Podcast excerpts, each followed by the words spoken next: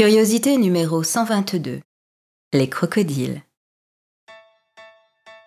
Oh putain, faut-il qu'ils m'en souviennent Oh putain de putain Un crocodile, puis deux, puis trois, puis quatre, ou cinq, et peut-être même six Putain, je me rappelle plus Dans chaque cocktail, un crocodile attendait au fond du verre.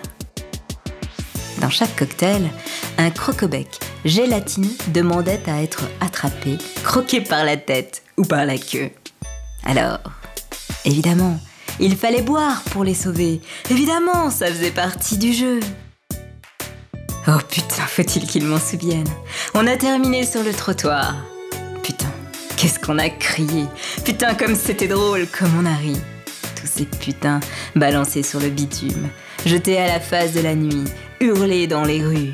Putain, comme on a ri, comme c'était drôle. Tous ces putains déclamés qui enchantaient notre marche, qui avaient le goût de la vie et qui commençaient la partie. Je lui avais dit J'adore les putains.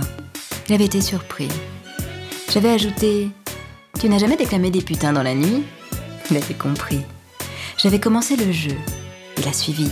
J'ai tonitrué. Putain Il s'était gosillé. Putain J'ai enchaîné.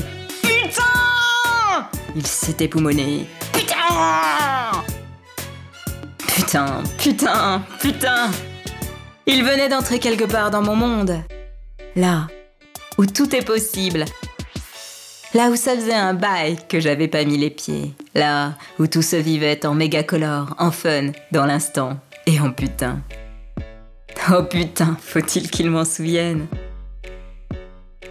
Comme c'était drôle, comme on a ri.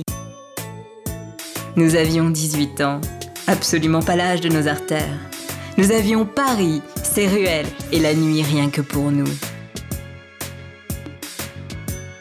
C'était chouette. Cette aventure avec eux avait le goût des bonbons et d'une histoire qui se signerait à coups de putain.